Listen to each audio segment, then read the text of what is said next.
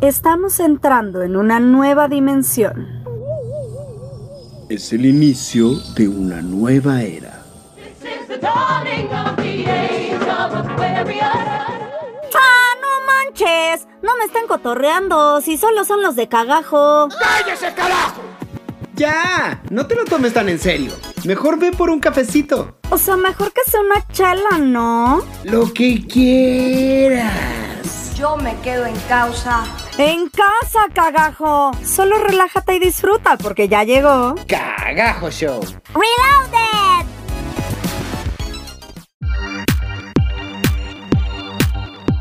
Hola, ¿tú cómo estás? Buenos días, buenas tardes, buenas noches, desde donde nos estés escuchando. Esto es Cagajo Show. Yo soy Manuel Corta y por supuesto estoy acompañado como siempre por Shendel Yerter. ¡Aplausos! ¿Qué onda, Manuelita Corta? ¿Cómo estás? Qué gusto estar contigo nuevamente después de tanto tiempo que nos tardamos en volver a grabar. Pero es un placer estar contigo. Ay, muchas gracias igualmente. El programa pasado fue aproximadamente hace un mes. Un mes. No, sí estamos muy mal. No, pero eso quiere decir que tenemos muchas cosas de que platicar. ¿O no? Es que justamente, amigos míos, lo que estábamos platicando Shendel y yo antes de empezar a grabar es que es un poco difícil cuando tu, tu estilo de vida cambia completamente y empiezas a hacer una rutina que no hacías y no estás saliendo tanto, no ves a tanta gente, no vas tanto al cine. Entonces es como difícil hacer cosas nuevas, ¿no? Y platicar de ello. Sobre todo eso, ¿no? No es que yo haya, yo vea tanta gente, ¿no? o sea, de, he descubierto que creo que soy más sociable en, en, en, esta época de cuarentena. Veo a más a mis amigos en, en línea que lo que los veía antes. Pero la realidad es que también eh, sí eso, sí ya se está convirtiendo como en un tema como muy especial todo esto del no salir, del no tener trabajo, del eh, qué haces con tu tiempo, ¿no? O sea, es, es, algo como, ay, no sé, a mí, a mí ya ahorita a estas alturas del partido ya me está costando trabajo. Pero cuéntame, Shendel, ¿qué has hecho en la cuarentena justamente? Dormir y comer. Cada vez hoy estoy más gorda. Desfasar mis horarios. Ayer estaba, ayer encontré, ya sabes, ¿no? En Facebook encuentra uno un montón de cochinadas. Encontré un, este, una encuesta que decía, dinos tus hábitos de, de, cuarentena y te decimos tu edad, ¿no? Y yo contestando el, el, el test, los resultados fueron 17 años. Tu, tus hábitos son un desastre.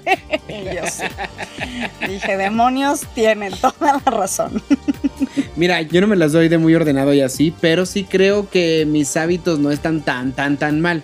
Porque yo estoy procurando no dormirme tan tarde para tampoco despertarme tan temprano. Sobre todo porque no sé si te he contado, pero tengo un perrito que en cuanto sale el sol me levanta. Entonces eso me ha ayudado mucho a, a, no dormirme tan tarde y entonces ser un poco más productivo. Porque sí he notado que cuando estamos desvelándonos tanto, porque bueno, a otro paréntesis, mi mamá, mi hermano y yo ya terminamos de ver Game of Thrones. Uy. Pero en las noches que estábamos viendo Game of Thrones nos daban las 4 o 5 de la mañana con nuestra copita de vino y nuestra serie. Y luego pues nos levantábamos casi a las 2 o 3 de la tarde del día siguiente. Entonces eso sí creo que te puede desordenar y eso sí te puede llevar también a un estado como de letargo, porque entonces ya te levantas muy tarde, sientes que el día no te dura, te, que te acuestas más tarde y eso es un ciclo, un círculo vicioso que, que tarde o temprano creo que sí te va afectando en el estado de ánimo. Sí, yo creo que sí, o sea, tienes toda la razón. Yo la verdad es que tengo los horarios completamente cuatrapeados. Ahorita que dijiste, yo no me acuerdo, yo no me acuesto tarde. No, yo tampoco, cuando me duermo ya, ya hay luz del día. o sea, o sea cuando, cuando me duermo todavía hay luz.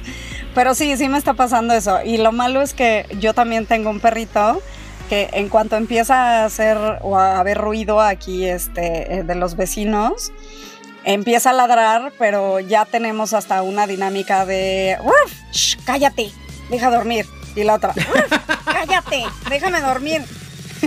y entonces dos veces la callo y ya se regresa a su cama a dormir muy alegremente. entonces ya está ella, está mal acostumbrada la pobre.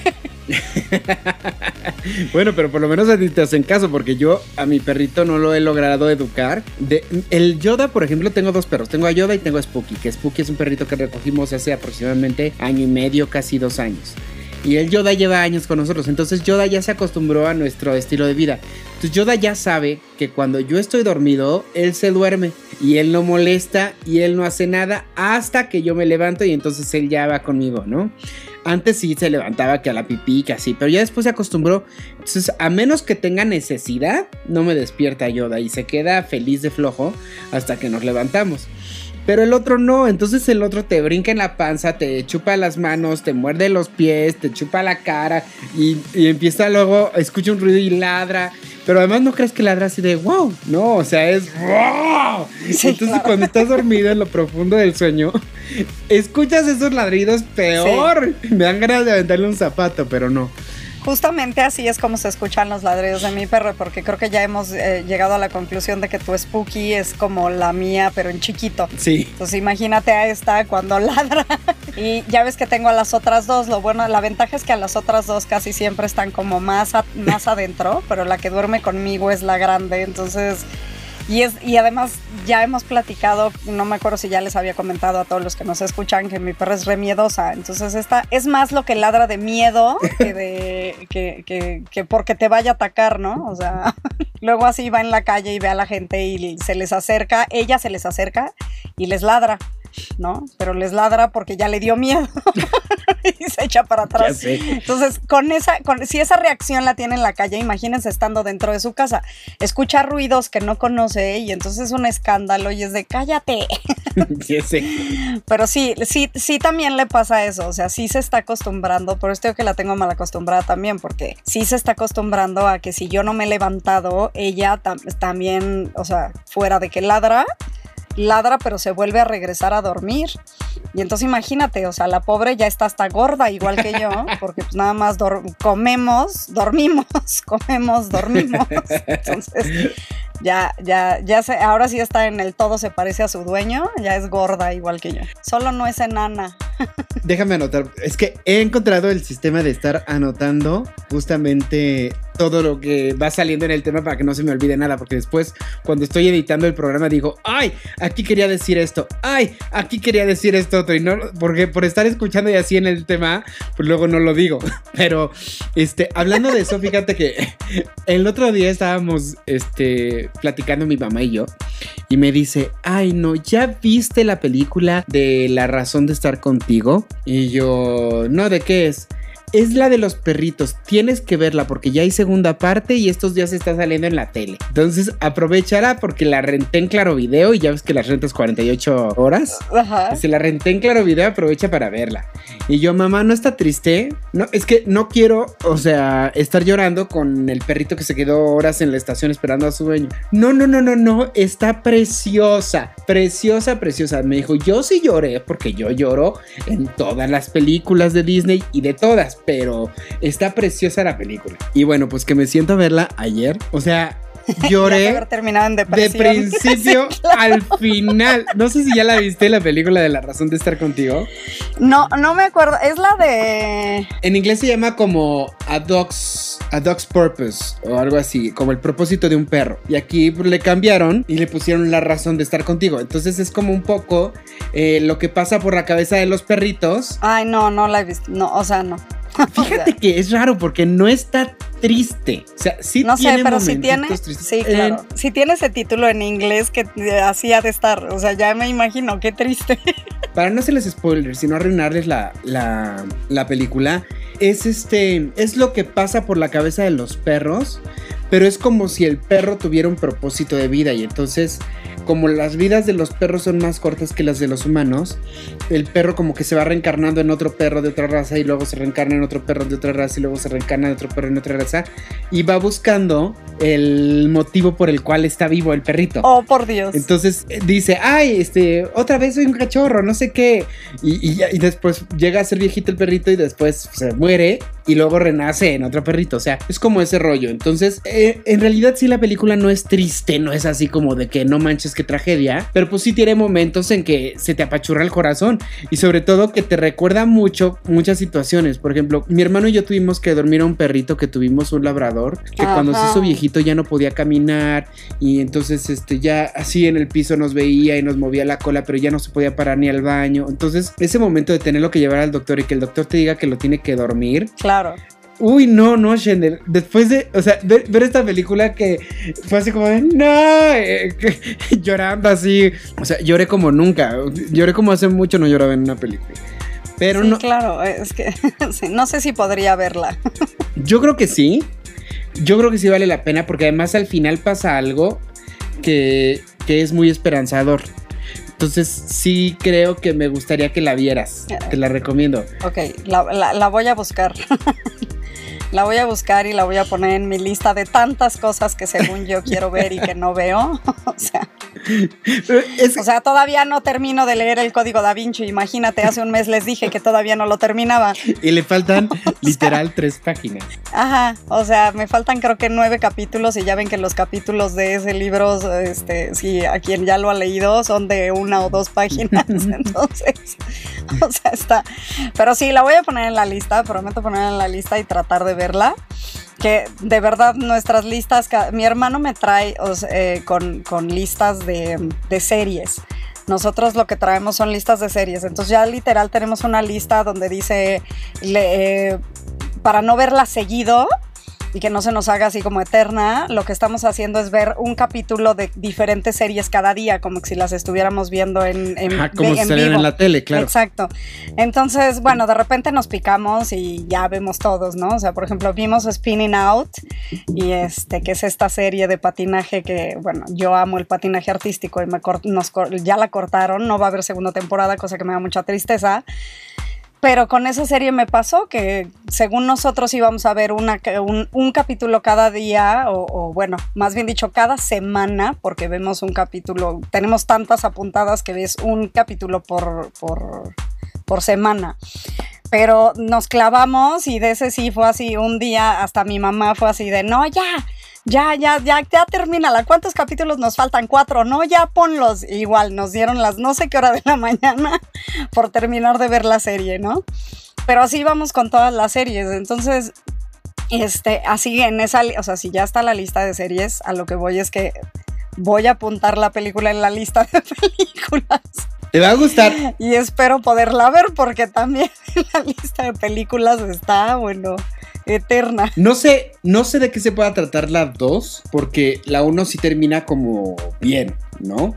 Sin embargo, pues también por el mismo tema de la película hay mucho por donde se puede seguir. Pero se me hace que te va a gustar mucho. Se me hace que es una película que al final, si lloras, si lloras, si eres sensible y lloras con las películas, si lloras, a mí me pasó. Y creo que también en las películas depende en qué momento de tu vida estés, qué tanto te pega o qué tanto lloras o qué tanto no. Pero creo que también eh, no es un llanto de... Hay unas películas que te dejan con un llanto de, de, desesperanza, de tristeza, con un sentimiento feo en el pecho. Esta no. Esta es una película que te deja con un llanto, pero como de que qué bonito, pero que qué nostalgia, pero qué bonito, pero qué nostalgia, como es ese tipo de, de sentimiento. Sí. Y creo que ayuda a sanar también muchas cosas, porque ahorita con la cuarentena estamos viviendo muchas situaciones que no están en nuestras manos, que no entendemos del todo, que hay mucha incertidumbre, que no sabemos lo que viene. Algunos no tenemos proyectos, algunos tenemos proyectos, pero pues no sabemos si se van a realizar.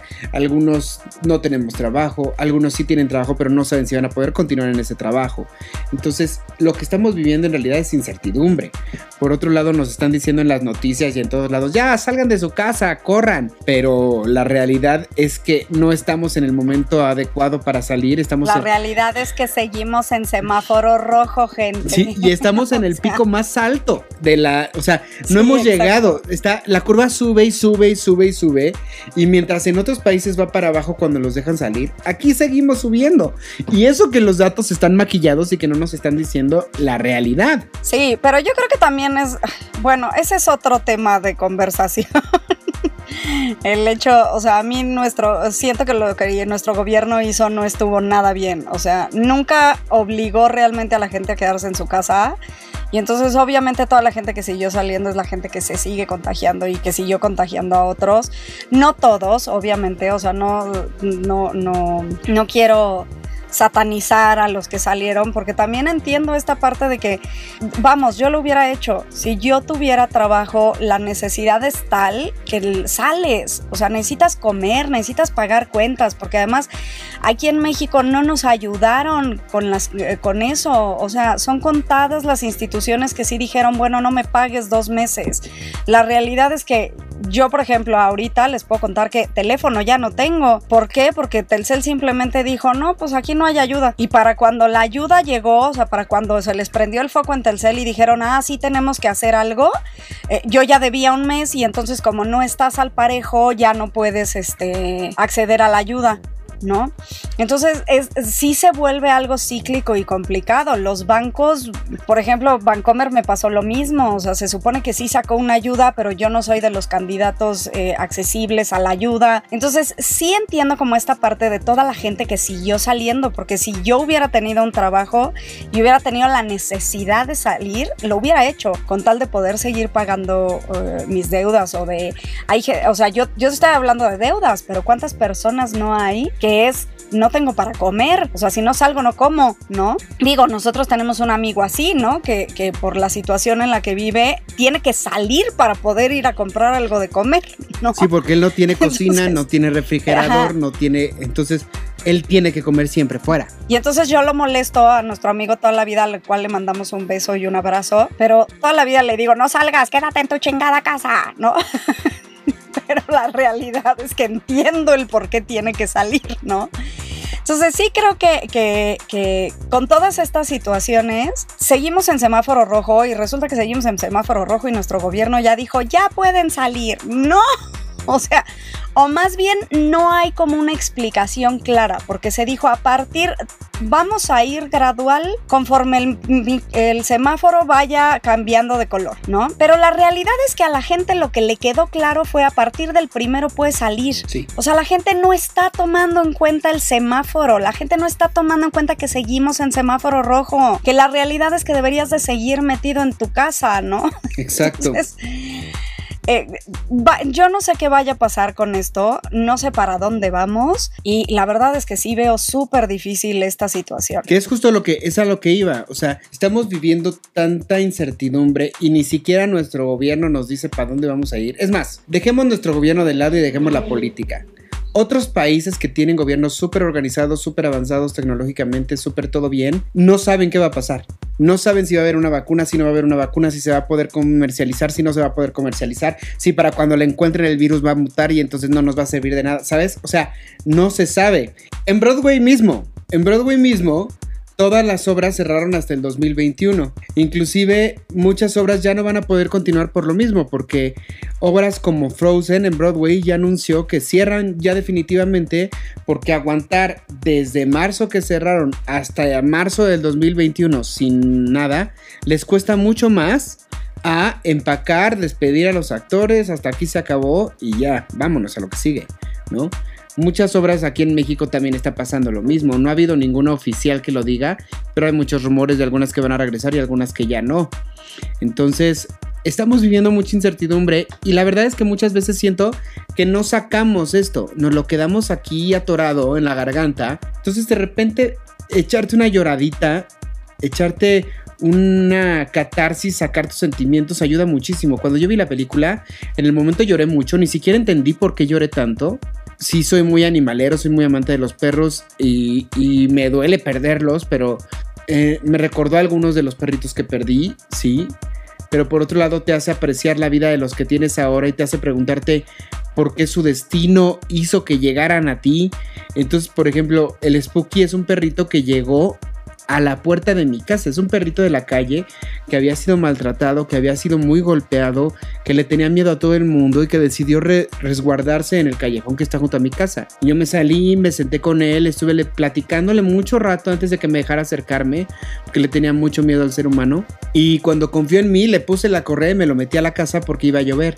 Y entonces la primera noche durmió en el garage, le saqué una camita, le saqué todo así, cerrado, no había aire, no había lluvia, no había nada, pero durmió afuera y poquito a poquito lo empecé a meter a la casa para ver cómo convivía con los demás de la familia, cómo convivía con el otro perro. Yo recuerdo, yo recuerdo que Manuel puso en su Facebook que encontró un perrito y que buscaba darlo en adopción. El perro nunca salió de su casa. En realidad lo primero que estaba buscando era la familia, porque como traía collar, yo, esperaba que, la familia lo hubiera perdido y que a lo mejor en la calle es donde lo hubieran maltratado.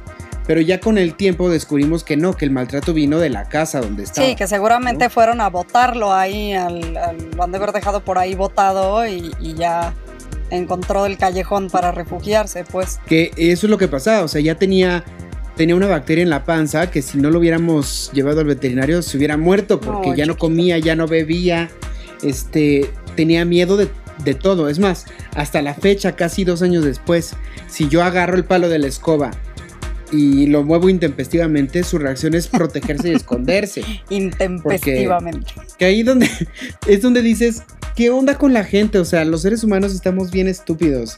De verdad, o sea, ¿cómo podemos maltratar así a un perrito, no? O los videos estos que pasan de la gente que va en su coche y baja al perro a media carretera y se va y lo deja ahí y el perro corre atrás del lado. No, no, no. Aunque cabe mencionar, cabe mencionar que el asunto de las escobas es como general en los perros, ¿eh? o sea, yo no sé por qué todos los perros les tienen miedo a los palos de las escobas. Eh, bueno, eh, el Yoda no. No. Como Yoda nunca, desde bebé, nunca vivió ningún tipo de maltrato ni ningún tipo de golpe ni nada. O sea, tú le puedes barrer las patas a Yoda y se queda así, hasta juega con ellas, ¿sabes? Wow, qué maravilla. No, de las, de todas las que yo he tenido, de los cinco perros que yo he tenido, los cinco le tienen miedo al palo de la escoba.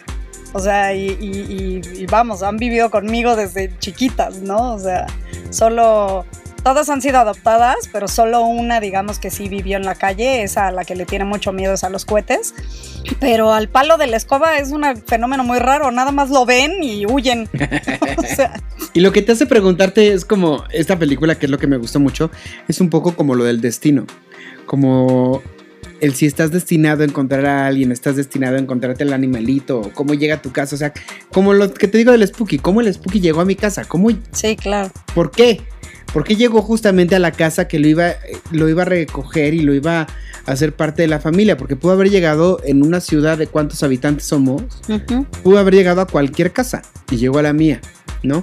Entonces, bueno, para no seguir dando vueltas y estarnos ciclando, el punto es ese, es este tipo de películas que de repente te remueven sentimientos y te hacen llorar, te sirve porque después de haberme echado mi lloradita y haber sacado, algo sentí que me sentí muy bien porque en esta cuarentena no estamos dejando salir nuestros sentimientos, estamos, estamos viviendo una rutina que ni siquiera sabemos si es rutina, que ni siquiera sabemos cuánto tiempo va a durar, la incertidumbre, el miedo, y de repente dejar salir todo ah, qué bien se siente. Sí, más bien, yo creo que eso es algo que nos está pasando a algunos cuantos. Yo veo a muchos de mis amigos, o sea, igual me gustaría que de los amigos que nos escuchan nos platiquen, porque sí he visto a muchos que sí como que su catarsis la, manejan en esta parte del ejercicio, o ya se pusieron a hacer eh, cocina, o ya se pusieron a... La realidad es que, em, veamos, veo a muchos haciendo muchas cosas al respecto, ¿no? O sea, aprovechando como este tiempo al máximo,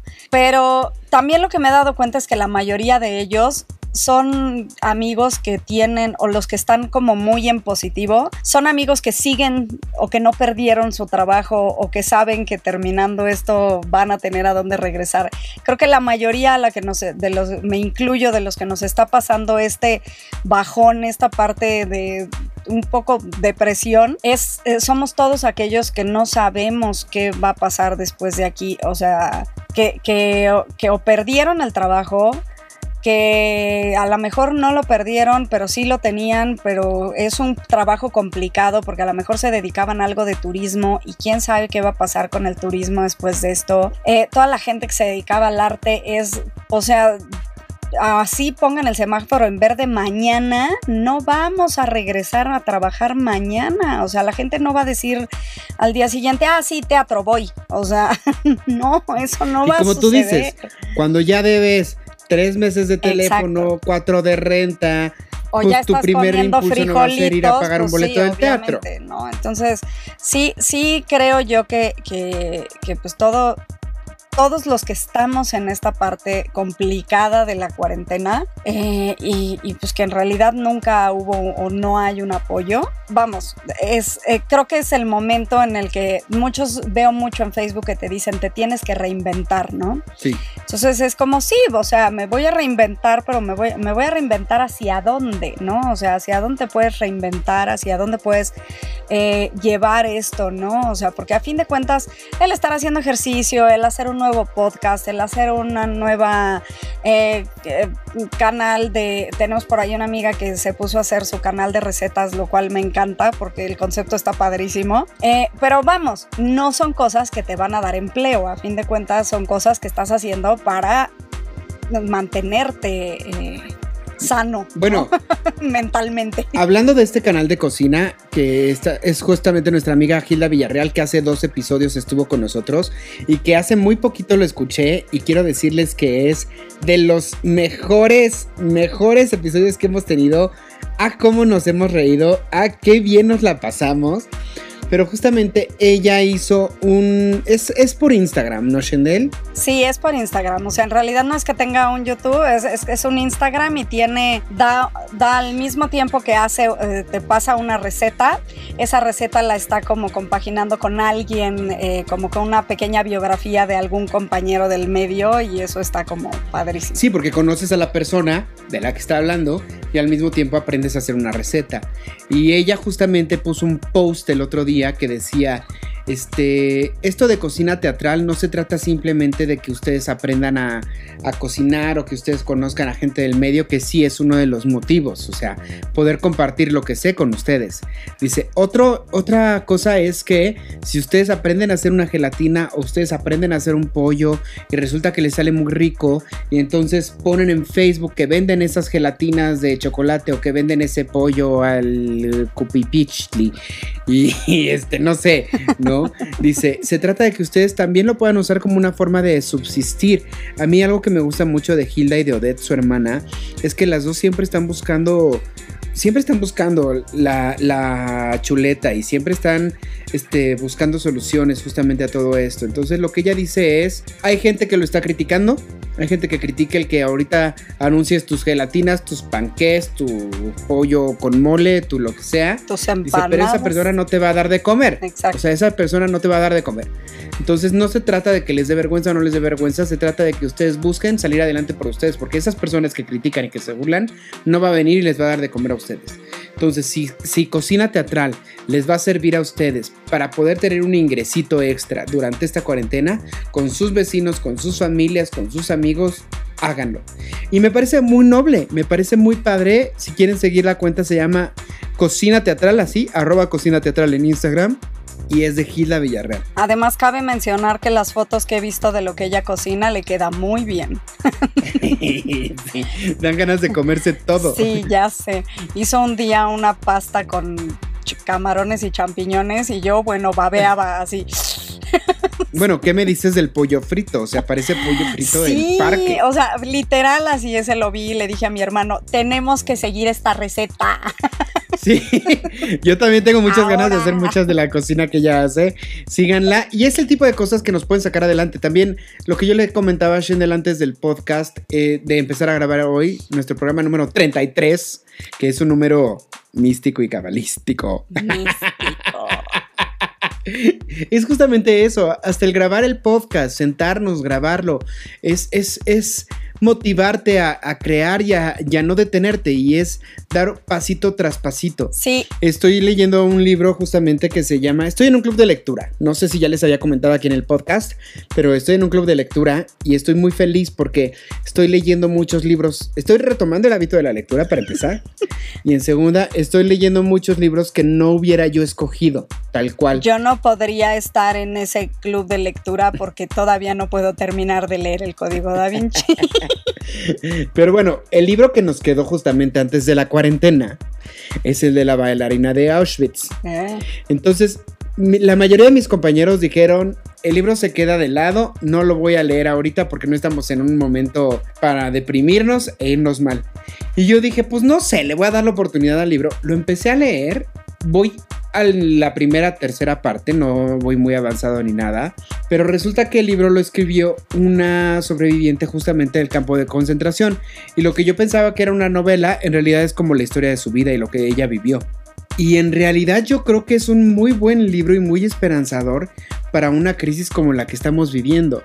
Porque si tú te pones a pensarlo, o sea, estamos mucho mejor que mucha gente que vivió la Segunda Guerra Mundial, con todo y lo malo que tenemos, con todo Sí, claro. y que no nos apoyan y que las deudas y que el trabajo, o sea, estamos viviendo una situación límite que en los 36 años que yo tengo de vida jamás había imaginado posible vivir.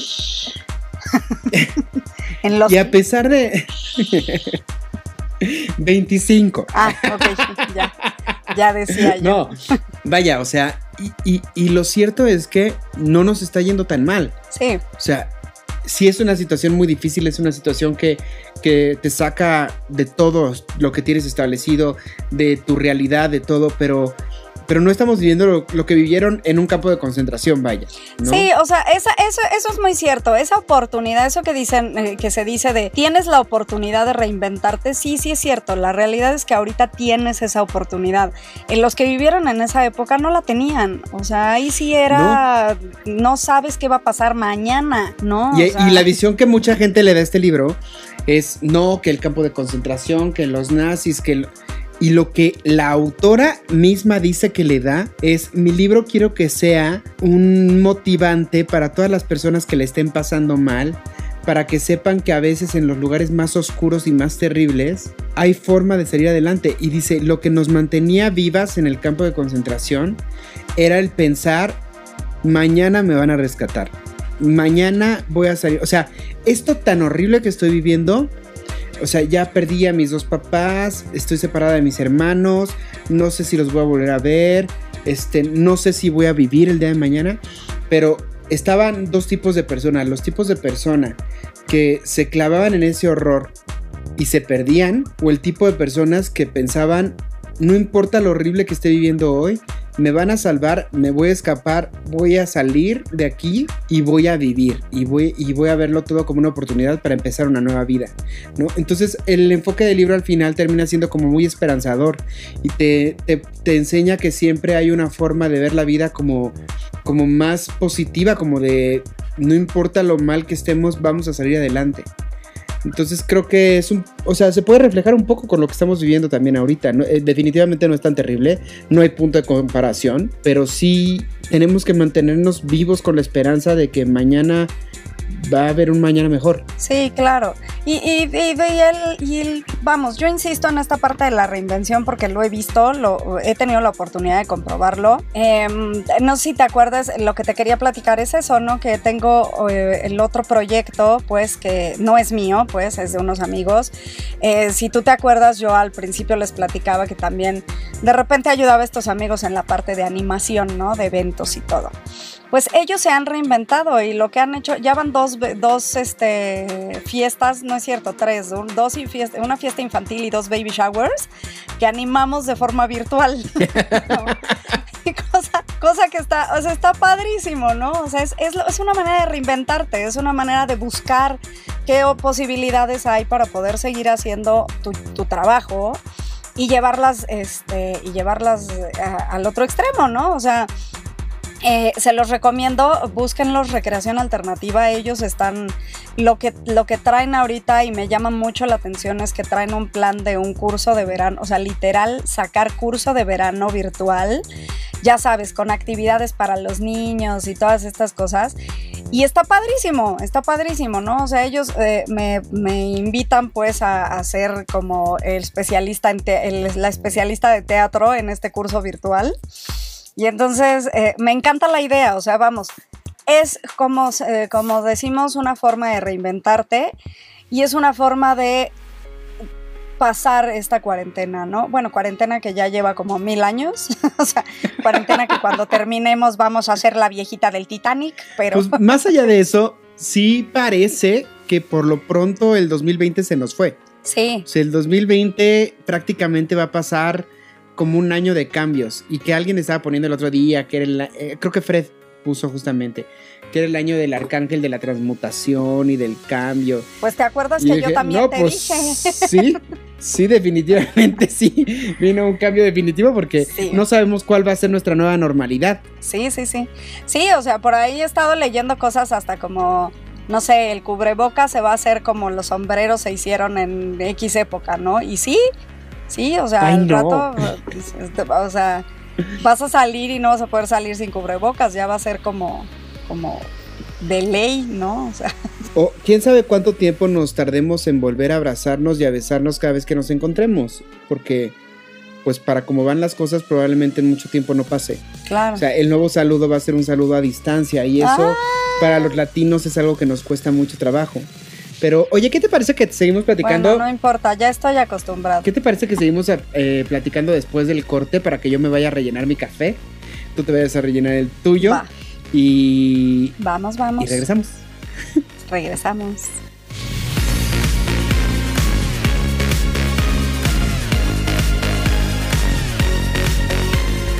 Haremos una pausa de mi tamaño. Estás en Cagajo Show. En estos tiempos, lo mejor es estar conectados. Para que estemos más cerquita. Mucho más cerquita. Eh, seguimos hablando de nuestras redes sociales, ¿verdad? Eh, sí, seguro. Búscanos en Instagram como arroba cagajoshow, arroba shendeljерter y arroba manucorta. O en nuestras páginas de Facebook, Cagajo Show, Manuel Corta Oficial y Shendel Yerter. Ah, y en mi canal de YouTube, Manuel Corta. No olvides escribirnos para que estemos en contacto y sigamos dándonos mucho amor.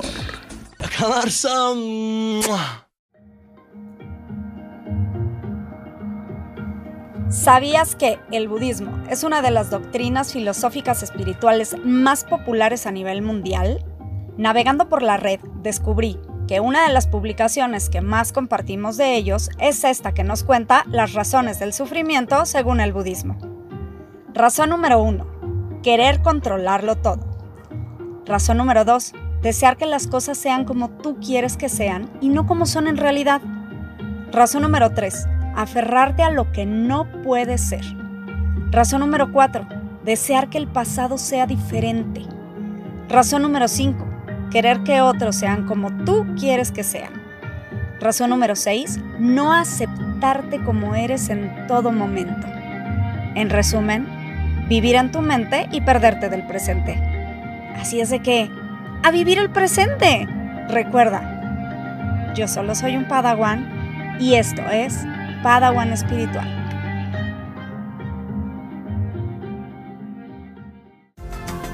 Te dije que era una pausa pequeñita. Ya estás de regreso en Cagajo Show.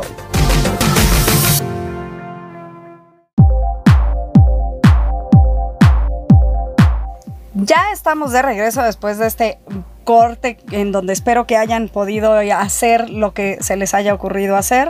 ¿No? Yo hubiera querido dormir, pero no se puede. no me hubieran Yo ya logrado fui por mi jugo, mi jugo verde, mi cafecito. Ya. O sea, como estás combinando el jugo verde con cafecito. Sí, pero primero me tomo el jugo verde y después me tomo el café. El café viene muy caliente porque como se nos descompuso el horno de microondas, ahora lo que tenemos que calentar en la estufa. Y generalmente lo que me pasa es que cuando caliento el agua en la estufa termina a un punto muy caliente que tengo que esperar un poquito a que se le baje la temperatura. Sí, bueno, yo normalmente termino poniéndole hielos a mi café. Eso yo lo hacía mucho, pero con la Después sopa, cuando era más chiquito. es que yo todavía soy chiquita. Oye, pero a ver, me estabas contando de esto que están haciendo recreación creativa, que justamente... No, recreación alternativa. recreación. recreación creativa. Recreación Pues sí, normalmente la recreación es creativa, si no, no te podrías, no podría ser recreación. Y cuéntame, es, ellos están haciendo baby showers y esto desde casa. Ellos están haciendo, o sea, de entrada eh, lo que hicieron fue modificar esta parte de la animación de eventos y la están, eh, tú puedes hablarles y decirles, oye, quiero un programa de baby shower, por ejemplo, los últimos que tuvimos fueron baby shower y la verdad me divertí bastante. Eh, y lo que hacen, lo que hacemos es eso, llevar hasta ti actividades eh, virtuales. eh, eh, obviamente nosotros ponemos, la, o sea, ellos ponen nosotros, pues, porque estoy con ellos, ponemos la plataforma, ponemos todo el asunto. Eh, eh, se te da un link para que tú lo compartas con la gente que quieres que se que esté en tu fiesta, pues. Y pues lo que hacemos es simplemente un ratito de actividades de, divertidas, virtuales, de forma virtual, para que te entretengas y exista esta convivencia tipo fiesta, ¿no? Terminando Cada las quien actividades. desde su casa. Cada quien desde su casa, sí, sí, sí. Es, es, es una maravilla. O sea, te voy a hacer un spoiler que, que- bueno, spoiler porque lo padre sería que lo vivieran, pero ¿has jugado el juego de Rey Pide? No. Ah, sí, sí, sí. Es, El- es un juego sí, muy clásico de los niños, ajá, exacto, que les dices, el rey pide un zapato, ¿no? O sea, el rey pide un, así, ¿no? Entonces, por ejemplo, eh, ver a la gente jugar rey pide en su casa es súper divertido. sí. De verdad no sabes, ¿no? Y además, y además se ponen súper creativos, ¿no? Con las cosas que pueden sacar o que pueden hacer. Eh, eh, modificamos el. Bueno, somos, siempre usamos el Rey Pide para los niños. Ayer dijimos, bueno, pues vamos a ver, vamos a probar, vamos a modificar el Rey Pide para los, para el baby shower. Y entonces era el bebé pide, ¿no? Y ya sabes que tu amiga, o sea, yo estaba loca y entonces de repente se me ocurre decirlos, a ver, el bebé pide algo que puedan poner como, que puedan utilizar como pañal. O sea, ya no tienen pañales y algo que puedan utilizar como pañal, ¿no? Y manches, o sea, la gente se, se fue, regresaron con servituallas, este, la playera, el, el zarape, la, la- la camita del, o sea, hasta la cama del perro.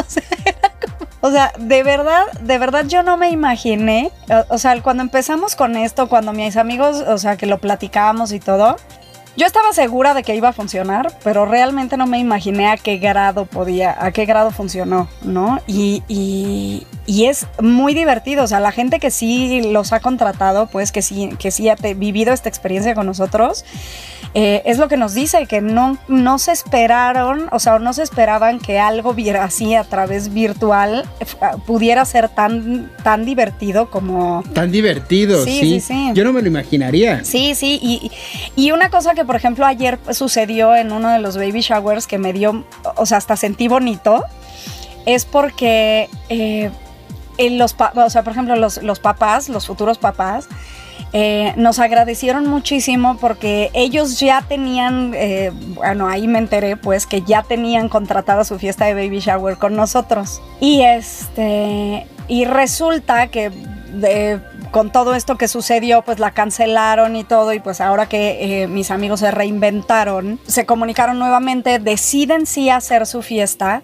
Y entonces ellos lo que nos platicaban es que lo que estaban, o de lo que estaban más emocionados, es que pudo estar en su fiesta gente que de otra manera no hubiera podido haber estado, porque es gente que o está en el extranjero, o, o a la- el primo que vive en Monterrey, o el no sé qué que está en Ensenada. Entonces, o sea que las distancias son tan grandes que si ellos hubieran hecho la fiesta como la tenían planeado en vivo, o sea, en, en su casa Sí, no, no hubiera sido no igual. hubieran llegado, o sea, no hubiera llegado esa gente. Y en este caso, teníamos a treinta y tantas personas conectadas y todas disfrutando la fiesta de- del baby shower y festejando esto y, y jugando las y haciendo las actividades y divirtiéndose, como les decimos siempre que cerramos, ¿no? Es ese ratito de diversión que te podemos llevar, pues adelante. Y eso, eso está padrísimo, ¿no? Y bueno, ese es el asunto de las fiestas que te decía que, que Es que, ¿sabes qué? Que he visto que ha pasado mucho. Que mucha gente, mucha, mucha gente ha tenido que celebrar su cumpleaños virtual. Sí, bueno, yo soy una entre de ellos tú. O sea, mi mamá también, Sí. ¿no? Pero o sea, hay gente que realmente está haciendo fiestas virtuales, así como Sí. tú dices del baby shower. Hay gente que está haciendo de que, oigan, reunión en Zoom tal día y vamos a juntarnos. O sea, eso yo no entiendo cómo funciona porque yo todavía no entiendo si no hay demasiado ruido con toda la gente hablando al mismo Sí, sí hay. Sí hay, o sea, quiero decirte que una de las cosas más divertidas de esto, o sea, nosotros obviamente como controladores, eh, lo que hemos, o sea, o como medio, o como intermediarios, pues, lo que hacemos es tratar, pues, hasta de controlar eso, ¿no? O sea, que no todos los micrófonos estén prendidos al mismo tiempo, que, que, eh, que no haya tanto ruido, que bla, bla, bla, para que lo disfruten. Pero hay momentos, o sea, por ejemplo, es cuando les pides que les e- le echen una porra al festejado, no sabes lo divertido que es oír cada quien con su deleite en qué momento está echando la porra. sí. Se oye ¿Sabes? horrible. O sea, se oye Horroroso. Pero, pero como festejado, creo que es de los momentos más divertidos que viven, porque entonces los escuchan a toda su gente eh, eh, deseándoles eh, buenas cosas eh, al mismo tiempo y, y con su con su escándalo cada quien. ¿Sabes qué también ha pasado? Que ahora que yo estoy con Ana María Collado, estoy tomando clases de tap. ¿Sabes qué es lo que ella hace? Ella está solita en su salón y entonces sus alumnos todos se conectan por Zoom. Y entonces es muy chistosa ver la pantalla porque por el delay cada quien va siguiendo los pasos A su ritmo, en claro. su rollo. Pero lo que hacen para que funcione es que a todos nos ponen en mute. Ajá. Y entonces el único que está Activo este, es este es el de activo ella. es el de Ana Claro. María. Sí, sí, sí. Pero esta, esta crisis nos ha hecho ser muy creativos y nos ha hecho descubrir nuevas formas de, de, de poder realizar cosas como una clase de tap, como un baby shower. Sí, sí, sí. O sea, creo que también nos está mostrando cómo salíamos demasiado cuando no teníamos que salir tanto. Cómo se puede hacer una junta de trabajo perfectamente funcional de manera virtual sin que nadie se traslade, sin que nadie salga de su casa. Oye, ¿cuántas veces no salías a juntas que terminabas? O sea, yo me acuerdo que ya, o sea, muy, muy al este, principio de año, finales del año pasado, eh, justamente en alguno de los proyectos en los que estuve, ya hasta hacíamos, o sea, hacíamos el meme de las playeras, ¿no? Esas playeras que dicen, esta junta pudo haber sido eh, una llamada telefónica. Sí. o sea, Y ahora esto nos ha mostrado que sí. y ahora esto nos ha mostrado que en efecto puede ser una llamada telefónica, ¿no? O sea, y, y que, y que no necesitas hacer a la gente trasladarse no sé cuántos kilómetros, que en estas ciudades horrible trasladarte tanto, eh, que, que pues muchas cosas las puedes resolver así, así de forma, de forma virtual, ¿no? Te voy a decir, yo estoy en un proyecto ahorita que me invitaron que se llama Zoonosis, que es un grupo de animales que se juntan por Zoom. Ok. Entonces están en Zoom Media. Pero el punto es que estamos teniendo ensayos por Zoom y estamos, todo va a ser un proyecto grabado que al final se va a vender como un teatro en video, pero el, el pensar que ya todos estamos haciendo ensayos, juntas, reuniones por medio de, de Zoom y de Messenger, porque creo que ahora Messenger va a sacar también un Messenger para muchas personas, ¿no? Que puedes meter también 40, Sí, 50. sí, sí, no sé si ya salió. Creo que ya está, ¿no? Es esa cosa que en Facebook te aparece como salas. Ajá. Salas. Que es, que es tu sala, creo que es eso, ¿no? O sea, es impresionante que ya por esos medios se pueda uno reunir a hacer una obra de teatro. Aunque cabe mencionar que ahorita que estás hablando de esto, no sé, o sea, yo he visto, ¿qué opinión? A ver, quiero que tú me digas qué opinión tienes de todo esto que está sucediendo, de todos aquellos que están haciendo obras de teatro virtuales. Pues es muy complicado por la cuestión del delay. Justamente lo que estamos hablando nosotros de, de esto del Zoom, de los animales en Zoom, se había propuesto hacerlo en vivo, o sea, que la gente pagara para entrar a una sala de chat y entrara. Yo le dije, o sea, les digo, si este, si el ensayo es un relajo y no tenemos la réplica adecuada porque por el delay y porque se eleva el micrófono y porque entra el ladrido del perro, les dije, mete además a 40 personas a verte si tienes mucha suerte y mucho éxito porque no sé si se junten 40 personas a verte, ¿no? Pero les dije, está, o sea, está fatal, fatal. Lo mejor es hacer las o como el concierto de Next to Normal que se hizo, que la gente pagó para entrar a una reunión de Zoom y que se grabó el concierto en, o se transmitió en vivo, pero todos estando en el mismo lugar, o como se va a hacer este proyecto que es pregrabado. O sea, se, se ensaya, se pregraba y entonces se les vende un video y entonces garantizas una calidad de video. Porque lo que sí creo es que el teatro virtual tiene muchos problemas técnicos que no hemos logrado solucionar. El día que, que estemos sin delay, sin retardos, este, con perfecta calidad de audio, podría hacerse algo así. Ahorita no creo que estemos en ese punto. Eh, y, no sé, ¿eh? o sea, yo, yo no soy tan partidaria de este asunto de, del teatro virtual, porque a fin de cuentas pierdes lo que siempre hemos peleado en el teatro, que es el no es lo mismo estar en vivo y, y sentir la energía de la persona que está en el escenario que ver una película. te voy a decir qué es lo que pasa. En realidad lo que pasa es que los teatreros estamos descubriendo un nuevo universo que es el video. Que es el, cine. Estaba escuchando justamente a los desaforados decir, ay no, esta cuarentena nos ayudó muchísimo porque ya los teatreros estamos acercándonos al video. Y yo así de, o sea, habemos teatreros que sí, o sea, hay teatreros que sí lo están descubriendo apenas, pero habemos teatreros que venimos haciendo YouTube desde el 2012. Sí, pero también esto es, o sea, tú lo acabas de decir, no es hacer teatro. A fin de cuentas ya estás haciendo cine o ya estás haciendo YouTube o ya estás haciendo, o sea, ya eso no es, a mí, a mí en lo personal, digo, no es teatro. No, lo que pasa es que no es teatro como ir a la sala de teatro, pero sí es un tipo, sí es un tipo de híbrido. Lo que muchas es una manera de presentar un espectáculo, sí, pero no, no, o sea, no lo puedes llamar teatro. Le tienen que encontrar otro nombre. Sí, porque es un híbrido, es una, es un nuevo hijo. Es un híbrido, es, una mezcla. Una mezcla del teatro y del cine, sí. Exacto. Y, el teatro y del cine, sí. Ahí, por ejemplo, las reinas chulas están haciendo cabaret por Zoom y no solo están haciendo cabaret y les está yendo muy bien. O sea, se están metiendo un dineral. Creo que están ganando más de lo que ganaban estando en el teatro porque aquí no pagas nada más que tu internet y lo que pagas generalmente, que de todos modos lo pagas, estés en el teatro o no estés, como la luz, el agua, el gas y eso. Sí, sí, sí. O sea, sí, sí es un híbrido, es una manera súper interesante de hacer las cosas. Eh, por ahí también eh, creo que Karina Luna tuvo una presentación de uno de sus cuentos de princesas y estuvo muy padre también. ¿Lo viste? Este, pero sí, sí, sí, sí, sí. Pero sí creo yo que lo que ten, o sea, ahora les voy a poner una propuesta, compañeros teatreros, búsquenle un nombre a esto.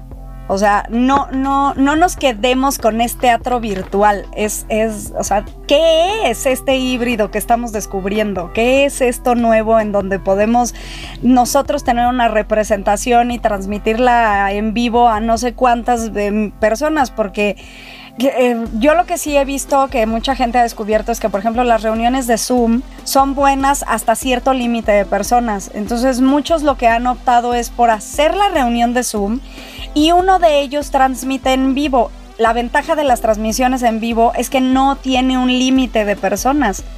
Entonces ahí es donde le puedes dejar que la gente se integre a tu espectáculo o a tu conferencia o a tu lo que sea. El problema de eso es que cómo, cómo manejas la cuestión económica. Claro. Que también es algo que tiene que suceder. Sí, sí, sí. O sea, sí hay muchas cosas que van a hacer transmisión así para todos y hay cosas que tú tienes que pagar para ver.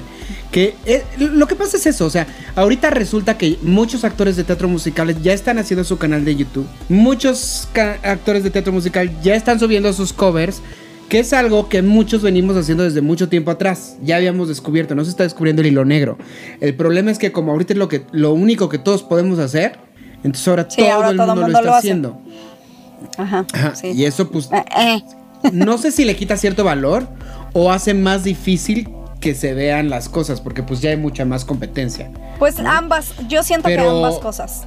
O sea, yo siento que ambas cosas. A mí en lo personal sí, sí llegó un punto en el que me pasó eso en el que dije, ah, ya, no, ya chole, ¿no? Ahora resulta que todo mundo está haciendo grabaciones. Es como de. De, por Dios, como dices, ¿no? Eso se que hacía por cierto, hablando de Shendel nos debe una canción. No, la gente se, pone muy loca. un tema, por la cierto, gente se pone muy loca en Facebook.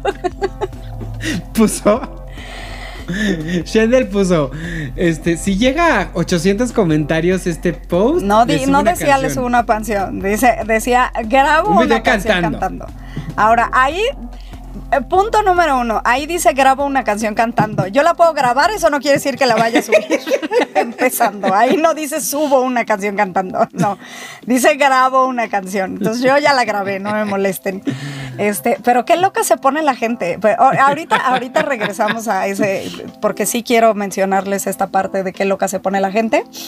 Pero bueno, regresando y para cerrar un poquito el tema este del teatro virtual. Eh, creo que sí se puede. He visto varias personas que han descubierto cómo hacer esta parte de los cobros que dices. Eh, claro, se tiene que mejorar y se tiene que perfeccionar, pero por ejemplo ahorita hay algunos que tanto para teatro como para conferencias, como para webinars y cosas así, lo que hacen es hacer grupos de Facebook. Eh, te venden tu boleto, haz de cuenta, y cuando ya les compruebas que ya hiciste el pago, te dan el acceso o sea, la, liga de acceso al, grupo, o sea, se están haciendo como grupos cerrados en Facebook, entonces cuando ya pagaste, ya puedes tener acceso a ese grupo y entonces ya puedes ver el espectáculo o, el, o lo que sea, ¿no? Entonces sí, sí es un trabajo, creo que sí se puede, creo que hay una manera, hay que perfeccionarlo mucho y simplemente creo que hay que encontrarle un nombre a esta cosa novedosa, híbrida que está sucediendo de, tener espectáculos virtuales, ¿no? O sea, cosas, cosas este, que, que, como dices, además ganas más y, y es más económico para ti también porque no gastas en gasolina, no gastas en salir, no gastas en, o sea, simplemente preparas tu espacio y, además, y venga. Se tiene que pensar también como espectador que no le estás vendiendo un boleto a una sola persona, sino que esa persona, si vive con cuatro personas, pues cuatro personas lo van a ver. Exacto. Entonces, esto también lo hace más económico para el espectador. Para el espectador. No, no tenemos la tecnología todavía. O sea, yo en el 2003 que me fui a Inglaterra hubiera dado lo que fuera por tener esta tecnología que tenemos ahorita, de que nos conectamos con personas de cualquier parte del mundo en segundos. Pero para ahorita, para lo que se necesita ahorita, no estamos suficientes para transmitir, o sea, no es suficiente la tecnología para transmitir un espectáculo de calidad. Sí, sí, sí. Seguramente llegaremos, llegaremos a ese punto. Seguramente. Y yo espero que una vez que entremos a esta nueva normalidad, a la que todo el mundo dice que vamos a ya empezar a entrar por finales de este año. Muchos creen que antes. Yo creo que va a ser a finales del año. Es justamente eso, es ir viendo qué cosas que descubrimos en esta cuarentena se pueden conservar. Que es lo que yo creo que es más interesante, como el no tener que salir de tu casa si no tienes que salir, no tener que estar haciendo esos traslados tan, tan horribles de la ciudad. Tan largos. Este, hacer juntas o home office y juntas virtuales. Es más, ¿Quién nos iba a decir a ti y a mí hace un año que íbamos a estar grabando un programa de radio, un podcast desde nuestra casa? Sí, en pijama. o sea, jamás, jamás, lo hubiéramos imaginado. No. no, no, Y esto nos abrió los ojos a que el futuro está aquí. Claro. Y el que no cambia, se queda. Entonces hay que, hay que evolucionar, amiga. Así es, así es, así es. Y bueno, para, cerrar eh, este tema de las evoluciones y demás, yo solo quiero invitarlos a que eh, con estos chicos de recreación, ellos están planeando un curso de verano para, para los niños, obviamente, ese sí es para niños. Puede ser a partir del día 15 de junio, de, este, pero pues bueno, va a estar abierta, están abiertas las inscripciones ya, búsquenlos en Facebook, Facebook, en el Facebook Recreación Alternativa y este, y pues para allá, para que pidan informes y todo esto. Va a estar muy interesante porque tienen planeado hacer eh, como muchos, eh, meter a muchos especialistas, así como yo en teatro van a meter especialistas en otras áreas. Y aparte de las actividades recreativas y divertidas que pueden tener los niños, ¿no? Entonces, está muy padre, búsquenlos, una manera de innovar. Entonces, Ahí está. Y también pues busquen a todos aquellos compañeros que están haciendo teatro virtual. No, y también, o sea, ahora sí hay mucho, así como también hay mucho material y hay, ah, todo el mundo está haciendo videos de YouTube y todo el mundo está haciendo eso, pues también hay mucho más tiempo. Entonces, recordemos que al artista se le puede apoyar de esa forma. Yo no sé si ya les había comentado aquí en el programa, pero ya me pagaron mi primer pago de YouTube. Me pagaron mi primer pago. Oh. Ah, ya me dieron mi, me hicieron mi primer pago de YouTube y fue un sentimiento tan bonito porque desde el 2016 aproximadamente estoy tomando en serio el canal, le estoy dando y el hecho de que me haya llegado mi primer pago fue así como de "Ah, no puede ser, o sea, sí es real, sí, sí puede pasar, ¿sabes? Entonces es, es muchísimo trabajo, es muchísimas horas invertidas, pero si tú ves el contenido, ayudas al creador de cierto modo. También hay formas de monetizar el contenido viéndolo. Entonces, si tú vas a mi canal de YouTube y quieres ver mis videos y pues salen anuncios y esos anuncios me pagan, a la larga me va a retribuir a que yo pueda seguir Claro. creando contenido. Y así lo mismo, aunque haya muchísimos, muchísimos que estén subiendo su la misma canción si quieres, o sea, no sé, este tiempos de amor de renta. 15 actores o 20 actores o 50 actores de teatro musical lo subieron. Bueno, pues velos, ayúdales, velos, ve cuál te gusta más, hazte de tus favoritos, conoce nuevas formas de hacer teatro. Y el video, el video musical yo creo que es el futuro del teatro musical, no como para que lo sustituya, pero sí para que lo complemente. Entonces yo creo que a la larga va a ser un hermanito nuevo. Claro, sí, así. Que no va a ser ni el cine ni, Ni el teatro, es un hermanito nuevo, exacto. Eso está padre. y bueno, nos ibas a contar sobre tu reto, que por cierto todos estamos esperando para verte cantar. Pero ¿por qué dices que la gente se pone muy loca? Se pone muy loca la gente. o sea, que no tienen nada que hacer o qué onda. Mira, te voy a ser honesta que yo subí la cosa esa eh, un día a las 5 de la mañana para variar, ¿no? En donde ese mood en el que ya estás como borracho de sueño y entonces como todo buen borracho pues ya nada más dices incoherencias. Y entonces así lo subí, ¿no? Así lo vi y dije, ah, lo voy a publicar. Total, ni siquiera llego a 700 amigos en Facebook. O sea, ya nada más de entrada no llego a 700 amigos de Facebook. Bueno, pues ¿por qué no creo que de los... Ah, y dije, y los que tengo luego ni me pelan. Entonces, pues da igual, ¿no? Pero yo no contaba con que esos tres o cuatro o cinco o diez que me pelan, no, de los 700, se iban a dedicar a lograr llegar a los 700 y pico. O sea, entonces dije, o sea, ve nada más lo que hace la gente con tal de verte hacer el ridículo. con tal de verte hacer, verme hacer el ridículo, lograron, ¿Alguna o vez sea, y habías no tenido- 750. Creo ¿Habías que tenido ya una hay- publicación que tuviera... Nunca en la vida. O sea, si Facebook registra mis publicaciones, esta es la publicación que más comentarios ha tenido, ¿sabes? O sea, y creo que además ni siquiera los 700. O sea, nunca habías tenido una 800 y publicación con tanto. Nunca, Nunca habías tenido una la publicación vida, que tuviera así, tanto en la alcance. vida. De todos los años que llevo en Facebook, esta es la publicación que más alcance ha tenido. Bueno, y ni siquiera tanto alcance, porque yo no sé cómo mide Facebook esas cosas, porque en realidad no es que fueran 700 y pico personas comentando, o sea, simplemente eran cinco, o sea, hubo un amigo que puso literal 300 números, ¿sabes? O sea, se dedicó a poner 300 numeritos, ¿no? Tengo otro amigo tengo otro amigo con el que estoy hablando ahorita que se dedicó a poner como 50 veces canta, canta, ¿no? O como, Manuel, contrólate. No, pero, o sea, lo que hace Facebook es que empieza a detectar que un post es, es exitoso porque la gente se está involucrando con él, están escribiendo, están poniendo stickers, están poniéndole like. Y entonces, mientras más ruido hace el post, Facebook empieza a ampliar Sí. el círculo de la gente a la que le llega.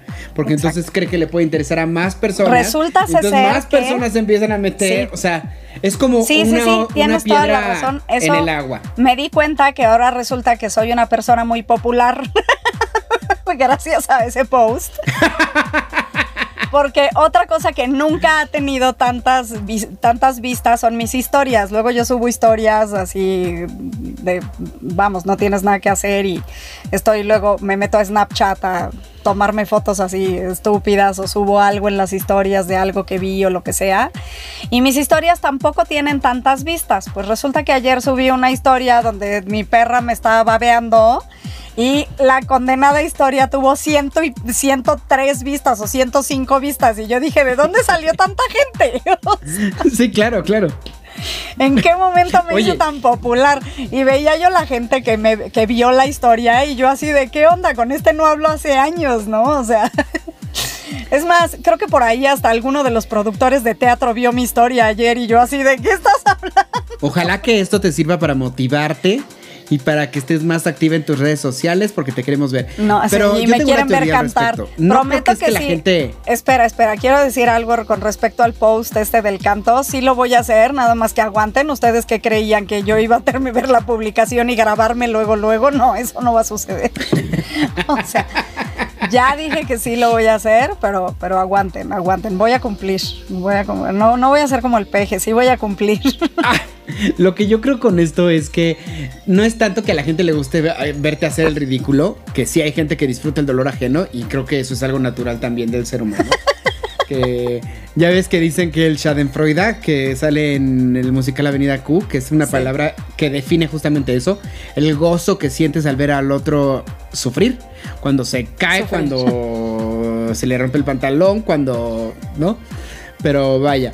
No, no, y deja de eso, el gozo que tienes por sufrir tú mismo. Ah, sí. O sea, ¿por qué me quieren oír cantar? Sus tímpanos van a reventar de qué? O Mi sea, no saben lo que están diciendo. No es cierto, mi teoría es que muchos sabemos que a ti te gusta cantar, independientemente de si te dedicas profesionalmente a eso o no. A ti es algo que te gusta. Y sabemos también de buena fuente que estás tomando clases de canto para ti, cosa que nos encanta porque estás realizando un sueño, cosa que hace mucho no estabas haciendo. Pero a lo mejor lo que pasa también es que a la gente le gusta ver nuevas cosas y nuevas facetas y saber que estás cumpliendo un sueño, pues también, así como nos gusta el dolor ajeno, también nos gusta cuando algo, algo bonito le pasa a alguien que queremos, creo. Mm, no sé, yo creo que la mayoría de ahí solo quieren el dolor ajeno. Y bueno, no lo hemos dicho en este... No, tal vez sí. Tal vez sí, porque sí, muchos de los que comentaron y de los que se tomaron su tiempo en hacer cosas, en efecto es gente que sabe que lo hago, pero que no lo hago. públicamente. O sea, vamos, que tengo mis, que tengo mis issues con ese asunto del canto, ¿no? Que también podríamos dedicarle todo un, Sí. un episodio a eso, ¿eh? A, a los problemas que vienen con A el mis canto. issues. A los tuyos y a los de todos, porque todos los cantantes tenemos. Ah, sí. Pero bueno, ya los de todos. Este, no hemos dicho eso este programa, pero nos gustaría escuchar su opinión. A fin de cuentas, no queremos sentir que estamos hablando al aire, queremos sentir que estamos hablando con ustedes. Ya escucharon nuestras redes sociales, sobre todo Cagajo Show en Instagram y en Facebook. Nuestras redes sociales particulares también.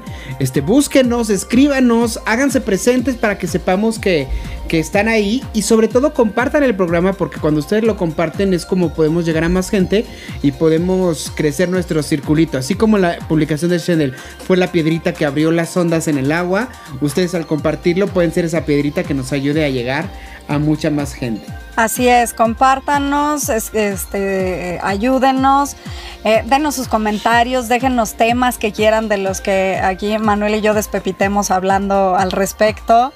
Y pues bueno, creo que creo que ya hablamos mucho este programa, Manuel Corta. Sobre todo eso, queremos ver, o sea, ya esto, ustedes vieron en este programa qué es lo que nosotros estamos haciendo en cuarentena. Pero nosotros queremos ver qué están haciendo ustedes. Entonces, si nos escriben también y nos dicen, nos ayudan mucho a que tengamos más tela de dónde cortar. Así, y para que no dejemos de hablar y sigamos hablando hasta por los codos, como siempre. Este, hay, esa es una nota que no hemos dicho nunca. Este programa originalmente se iba a llamar así, hasta por los codos. Pero como ya existían otros programas que se llamaban así, decidimos ponerle Cagajo Show. Porque Cagajo ya existe. Sí, la realidad es que yo me desesperé y le dije a Manuel, cagajo, todos los nombres que se nos ocurren ya están. Y entonces se quedó como cagajo show. y nos encanta. Entonces, cagajo, escúchenos. Creo que ya este, terminamos el tema del programa de hoy. Fue un placer por fin reunirme contigo y platicar. Y tan, tan nos hacía falta que ve que, qué sabroso platicamos. Sí, o sea, no dejemos pasar un mes porque hacemos programas como de 10 horas. Entonces, También escríbanos si les seguido. gustan los programas largos. díganos si les gustan los programas largos o los programas cortos. Todo, escríbanos todo lo que quieran escribirnos. Shendel, qué gusto verte. Te quiero muchísimo. Espero verte muy pronto. Suscríbanse al podcast para que les lleguen las notificaciones en cuanto subamos un, un episodio nuevo. Y nos vemos muy pronto en el siguiente Cagajo Show. yo soy Shendel Yerter Yo soy Manuel Corta. y esto fue Cagajo Show. Bye. Bye.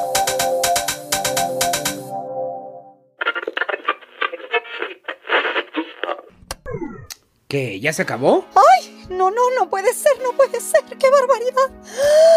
¡Ay! ¿Y ahora con qué me voy a entretener? ¡Cállese, carajo! ¡No te agobies! Pronto estaremos de regreso en un episodio más de Cagajo Show. Reloaded.